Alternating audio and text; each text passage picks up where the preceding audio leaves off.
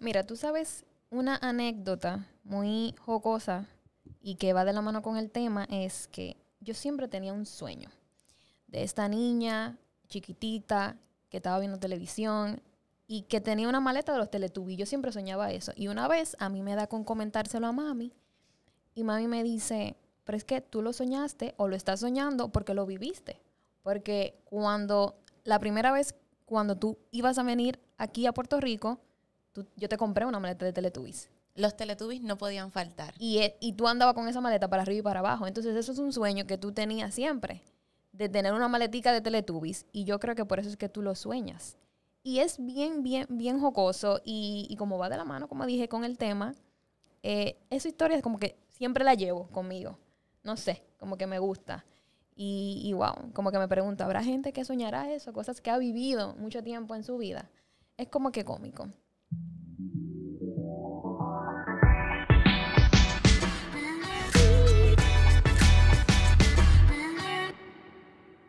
Hola, yo soy Priscila. Yo soy Estefanía y este es Las Dummies Podcast.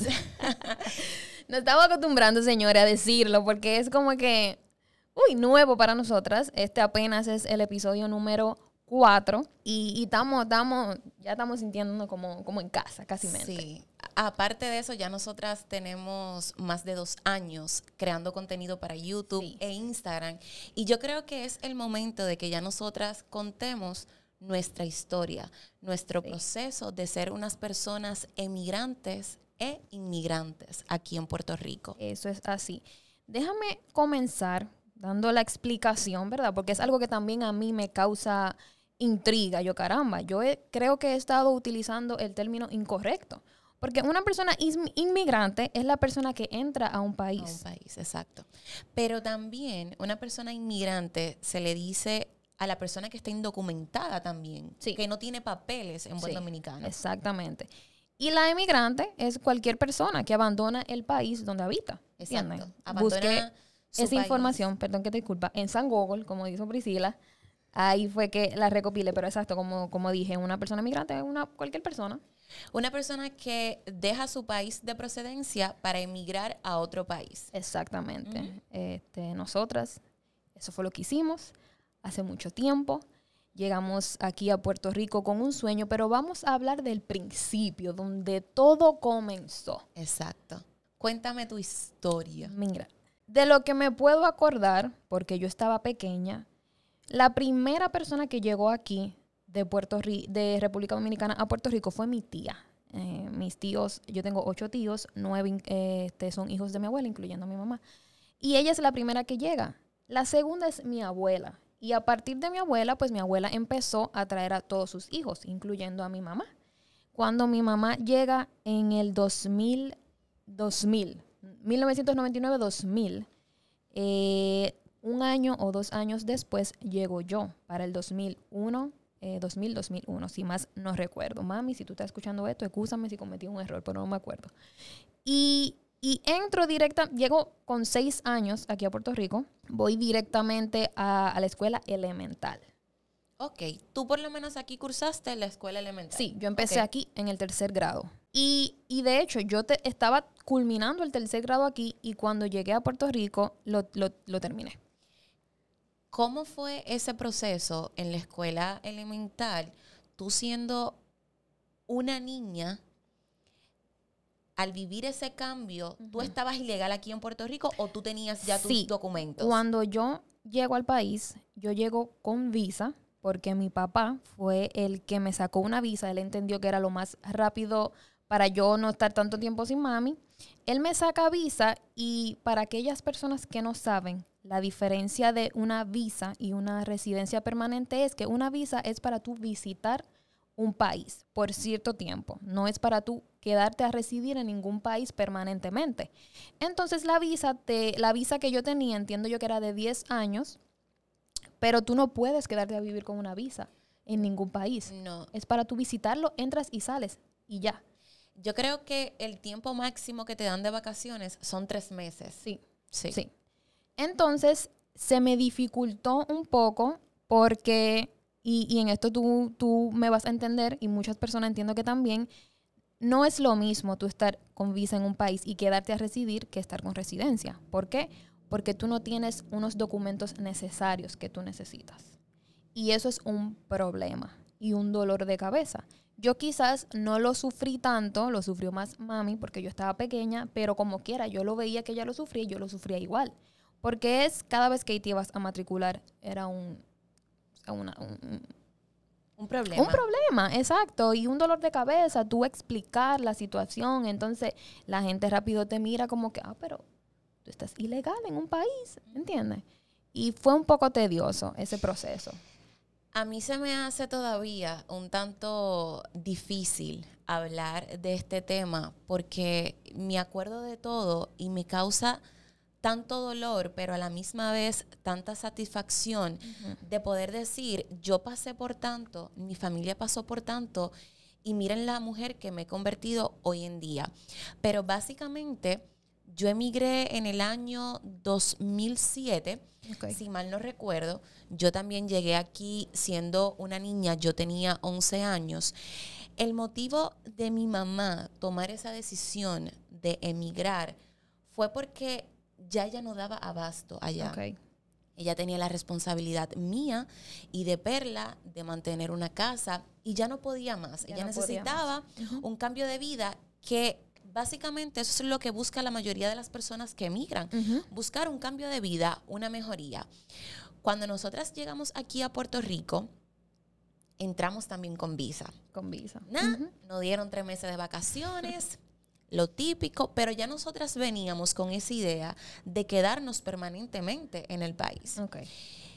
Y fue sumamente difícil el primer año, los primeros dos, tres años, yo entré justamente cursando séptimo, esto aquí es escuela intermedia, y fue sumamente difícil la situación que pasamos en mi casa porque nos dejaron sin nada, nosotras viviendo aquí en Puerto Rico.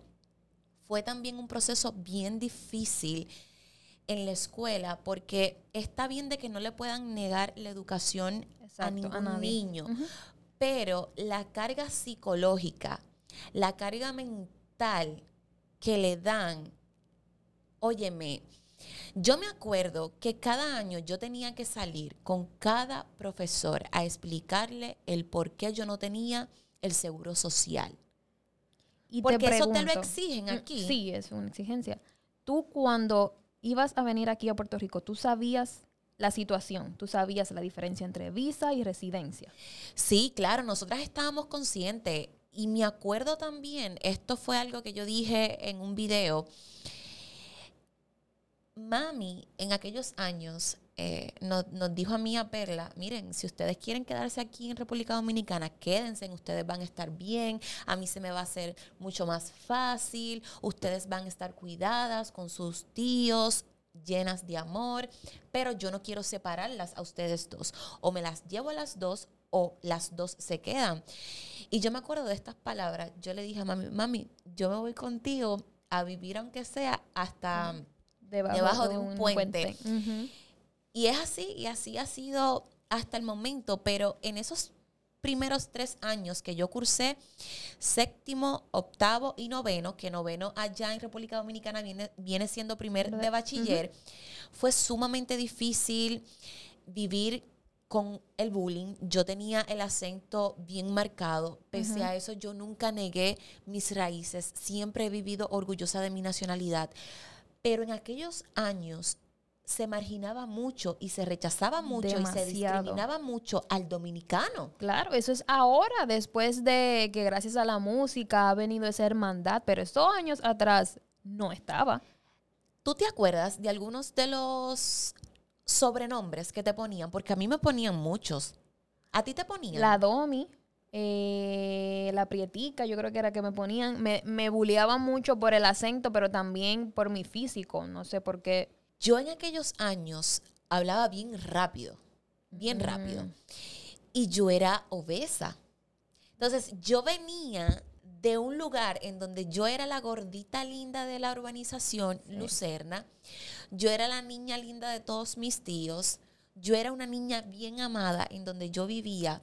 Yo era feliz. Al llegar a un país donde mi sonrisa se vio apagada, mi estado de ánimo se vio afectado, a mí me decían de todo. A mí me decían pateyola cuando yo no vine en Yola. A mí me decían dominicana patiá. A mí me decían eh, gorda. A mí me decían, o sea, ¿Qué no me decían a mí? Wow, eso tiene que ser frustrante, uno estar en esa burbuja de amor. Y de momento que tú, aparte de que llegas a un país que no es tuyo, como que alguien coja una aguja y ¡pum! te la explote y tú caes al piso. Es, esos años fueron bien dolorosos. Estar sin, sin mi familia, sin mis amigos. Esos primeros tres años de verdad que fueron bien difícil. Aparte de eso, también la situación que, viví, que vivimos, que nos quedamos en una casa sin nada, sin trastes, para luego entonces buscar el proceso de mudarse. Y como que llegamos, empezamos de cero, a volver a empezar de, cero. En un país nuevo. En un país nuevo, pero siempre agradecida de mi tío Martín por ese apoyo, por ser un excelente tío, por ser un excelente hermano. De, de verdad que sí. Exacto. Aquí, gracias a Dios, yo también tenía familia, o sea que mi mamá y yo no vinimos por primera vez, ya estaba mi abuela y había, habían algunos tíos, pero sí me identifico contigo en el, en, en el proceso, en la escuela. Siempre lo voy a decir, eso fue lo más difícil y ha sido lo más difícil para mí la experiencia en la escuela intermedia me marcó para toda la vida. Yo voy a tener la experiencia de la escuela intermedia marcada en mi corazón para toda la vida, porque la pasé mal. Yo tenía, como yo vine para acá pequeña, a los seis años, a mí se me fue pegando ese acento boricua mixto con dominicano. Entonces yo tenía la mex, mex, mezcla. Y es normal. Es normal. claro. óyeme, es algo inevitable yo antes me sentía mal cuando me decían, ah, pero ¿por qué tú estás hablando tan bien, entre comillas? Mira, no tiene nada de malo uno educarse, uno tratar de pronunciar las palabras correctamente. Y mira, cuando yo quiera hablar con mi acento dominicano, que es inevitable que me salga, lo voy a hacer. Cuando me salga el boricua, también lo voy a hacer porque ¿cuántos años llevamos viviendo aquí? Sí. Son demasiados. Demasiados años. A todo el dominicano que vive aquí, que lleva el tiempo que lleva, se le pega su acento boricua, porque es inevitable, lo estamos escuchando todos los días. Aunque en nuestra casa nosotros hablemos con nuestro padre y es dominicano full, uno lo escucha en todos lados. Entonces, tu proceso en la escuela intermedia fue un tanto difícil. Entonces, ¿cómo fue la transición de escuela intermedia a escuela superior? Mira, en la escuela intermedia ya yo sabía, yo viví el grado séptimo fue horrible, no, octavo también y noveno estaba en ese proceso. Y ya yo sabía que yo no quería continuar en lo mismo. Y es como una trayectoria, tú en la misma organización aquí en Puerto Rico se tiende a tener las tres escuelas, la eh, elemental, intermedia y superior como en la misma organización. Entonces ya yo había cursado elemental, estaba en intermedia y ya yo por default ya yo sabía que yo iba para la high school de esa misma organización, la cual todo el mundo que está en la intermedia conmigo iba para allá. Y yo le dije a mami, yo no quiero ir para esa escuela. Yo quiero algo diferente, yo quiero salir de esta zona. No me gusta, no me gusta la gente, no me gustan los jóvenes como yo. No, no, gracias a Dios encontré amigas buenas que hasta el sol de hoy están conmigo, pero la mayoría no eran personas de mi agrado. Y yo empiezo con el proceso de pensar y buscar para dónde quiero ir. Yo no quiero cursar la high school. Yo no quiero que la high school sea la intermedia parte 2. Y en ese tiempo, mi amiga Michelle me está comentando que su hermana encontró una escuela, está estudiando en una escuela especializada de producción, de televisión, que tiene artes, que es divertida, que es algo completamente diferente. Yo nunca en mi vida había escuchado lo que era una escuela especializada. Y, y me empezó esa intriga. Yo, caramba, ¿y si, ¿y si me voy para allá? Pero ahí está, de nuevo, yo no tenía mi mamá trabajaba súper temprano, no había quien me llevara, entonces fue un dolor de cabeza. Adicional a eso, yo voy donde la trabajadora social de mi escuela intermedia para empezar ese proceso y ella me dice, me acuerdo como ahora, lo primero que me dijo fue, tú no puedes ir para esa escuela. Te puso una negativa. Sí, y no me explicó por qué, no me dijo, no, tú estás tarde, ya tú no puedes ir para esa escuela, que si ya las matrículas empezó y etcétera, etcétera. Pero caramba, ayúdame Vamos a buscar opciones. No de una me digas que yo no puedo. Y ese yo no puedo, ah, pues yo voy a poder. Te sirvió. Me empujó, sí. Para ese entonces, ¿ya tú habías resuelto tu situación migratoria o todavía? No.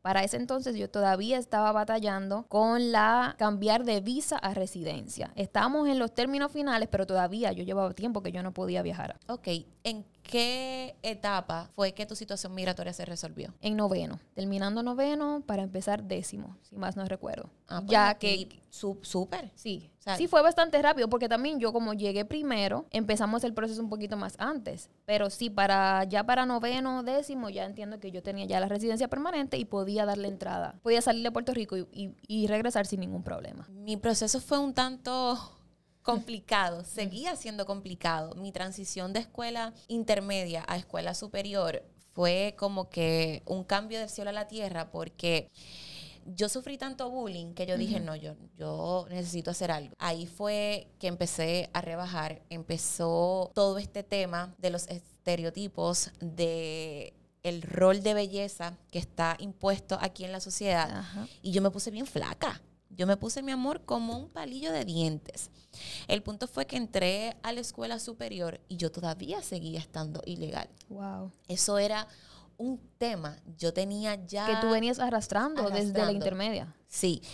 Y, y fue tan difícil también porque yo tenía que salir de igual forma todos los años a hablar con cada profesor, a explicarle el motivo de por qué yo todavía no podía escribir en la tarjetita un seguro social. Y eso me limitaba a mí a hacer tantas cosas, a mí como adolescente. Me vi cohibida en, en mucho. Mi mamá tenía miedo de que yo saliera a la calle porque todavía seguía estando ilegal. Mi situación migratoria se vino a resolver justamente un año antes de yo entrar a la, a la universidad. Ok. O sea, yo no sabía si yo todavía podía estudiar porque en la escuela no te pueden negar los estudios, pero en la universidad es obligatorio. Sí. Entonces mi situación migratoria se vino a resolver justamente en grado 12, Wow. yo estando en cuarto de bachiller Tu último año. último año. Entonces, para la única universidad que yo solicité fue para Sagrado Corazón, porque yo tenía tanto miedo, yo, yo tenía tanta inseguridad, yo decía, Dios mío, ¿qué va a pasar conmigo?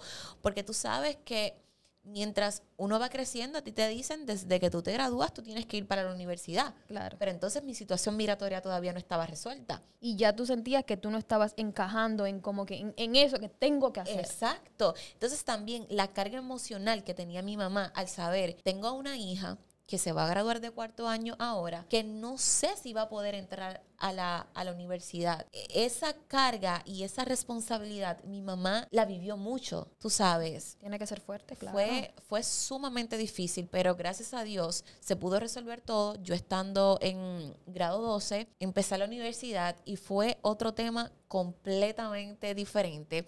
Ya mi estado de ánimo había cambiado muchísimo porque ya la situación migratoria se había se resuelto. mejoró.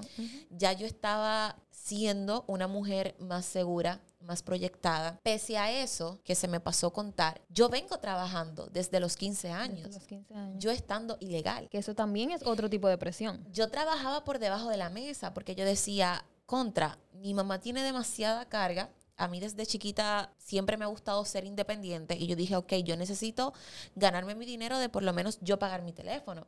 Y yo empecé a trabajar en un restaurante chino por debajo de la mesa. Así que yo iba a la escuela, salía de la escuela, cogía la ama y llegaba a mi, a mi trabajo. Y llegaba a mi casa a las nueve y media de la noche, todos los días. Wow. O sea, está fuerte. yo a no he los parado. 15 años. Yo desde los a trabajar 15 años. desde los estás 15 trabajando. años y no he parado en lo absoluto. Pero es como estaba mencionando, la etapa de la universidad fue completamente diferente, fue una bien satisfactoria. En esos años pude ver que se estaba aceptando más al dominicano aquí en Puerto Sí. Rico.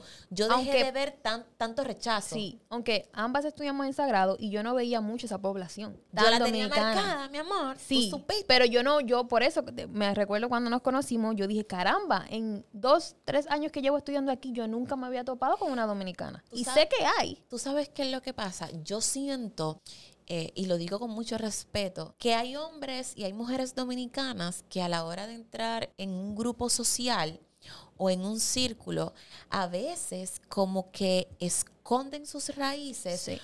porque por nuestra jerga, por la forma Sí. en la que hablamos, Eso por la es- forma de comportarnos, por la forma de expresarnos. Y yo digo contra, pero ¿por qué? Si el colombiano no se avergüenza, el venezolano no se avergüenza, el cubano no se avergüenza. Yo por mi parte sí, yo lo, yo lo llegué a hacer en intermedia, pero por eso mismo, para evitarme el, rechazo, para evitar el bullying. Y yo por muy dentro de mí, yo, pero es que esto no está bien, porque si yo soy dominicana, ¿por qué yo tengo que ocultarlo? Pero es por eso, por evitarme ese rechazo que yo veía que se le hacía a otros compañeros, ¿me entiendes? Pero hoy, con esta mentalidad que yo tengo ahora, digo, caramba, ¿cómo yo hice una estupidez tan grande? Porque es una estupidez. Pero me acuerdo a la Estefanía de la eh, intermedia y digo, ok, una chica con miedo al bullying, con miedo al rechazo, con miedo a que no me acepten porque yo hablo así o vine a vivir a otro país, etcétera, etcétera. Pero es, bien fuerte, es tedioso. Es sumamente tedioso, pero tanto dolor, tanto sufrimiento tuvo sus ventajas. Ya ambas somos ciudadanas americanas. Yo machuca, tú supiste, pero, pero, pero somos ciudadanas americanas y eso es un gran logro. Un logro y o sea, vinimos desde abajo, desde no tener nada hasta tener visa, hasta tener residencia, hasta ser ciudadanas americanas. O sea, corrimos todas las bases. Todas las bases. Porque hay personas bendecidas que ya nacen siendo ciudadanos americanos por su padre, etcétera, etcétera, como mi hermano. Mi hermano no tuvo que pasar por este proceso porque cuando mi madre se hace ciudadana americana, él era menor de edad y él cae como ciudadano americano. Que eso está muy bien, porque este proceso yo no se lo deseo a nadie si no lo tiene que pasar. Esa fue la botella más grande de mi vida. Óyeme, eso, eso también fue otro proceso, porque fue otra mentalidad. Caramba, tengo que coger este examen. Tengo que llegar a ser ciudadana americana ya. Claro, porque pese a a de que nosotras éramos residentes, el miedo todavía, por lo menos para mí, seguía latente, porque, ok, tú eres residente, pero tú no te puedes meter en un lío feo porque te deportan, mi amor. Te deportan, tú eres residente, tú no puedes votar en el país donde tú resides. Si tú haces cualquier delito o cometes cualquier delito federal o estatal, te pueden mandar para tu país y te pueden eliminar la residencia por completo. O sea, tú nunca puedes volver a residir en ese país. que también tenía su, su, su, su pro y su más sus contra que sus pro, pero también es otra situación que no es tampoco del agrado de nadie, ¿me entiendes? Porque está bien, tú tienes tu seguro social y etcétera, etcétera. Pero ¿y si me meto en este lío? Que ni siquiera fue por mí. Ah, pues ya perdí la residencia. Entonces, es, otro proceso. Exacto. Y no es de que nosotras fuéramos a delinquir, pero tú sabes, e, era un miedo que, claro. que estaba latente. Pero ya gracias a Dios eh, fueron años eh, como mencioné anteriormente, de dolor, de mucha frustración, de mucho miedo, pero que hoy en día yo te puedo decir, mira, a veces le doy no a veces, le doy gracias a Dios de que, ok, tuve que pasar por todo eso, tuve que guayar mucho la yuca, como decimos en, mi país, pero valió la pena.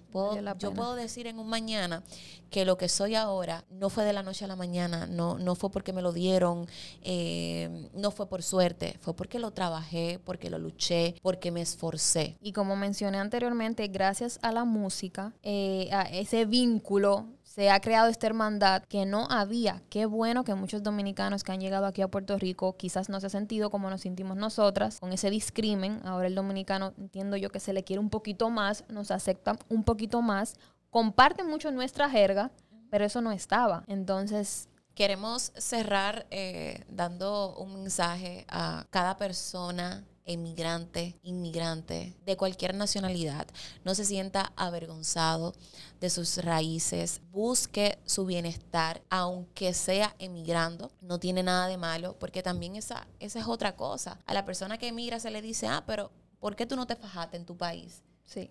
No, no, no. Si usted siente la necesidad de emigrar, hágalo. Trabaje por lo suyo, esfuércese, no se sienta avergonzado. Y es como dicen por ahí, después de la tormenta siempre llega la karma. Nosotras queríamos compartir nuestra historia. Ya era momento de que nos conocieran un poquito más. Tienen la oportunidad de comentarnos en nuestras redes sociales, en la cuenta de las Domis, en mi cuenta personal. Yo soy Priscila.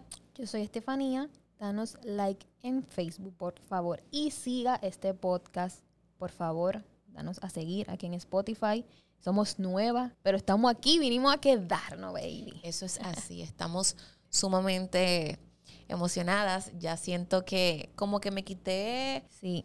un peso de encima. Me, hacía falta compartir mi historia en nuestra plataforma. No, y adicional a eso, yo sé que hay un montón de chicas y chicos que pasaron por esto. Por todo estos trotes. Por todos estos trotes y quizás peor. A ellos les tocó peor. Y me, me, solamente la idea de pensar que alguien va a escuchar esta historia y se va a identificar me llena de mucha emoción. De verdad que sí. Así que eso ha sido todo por hoy. Nos vemos en la próxima entrega. Bye. Bye.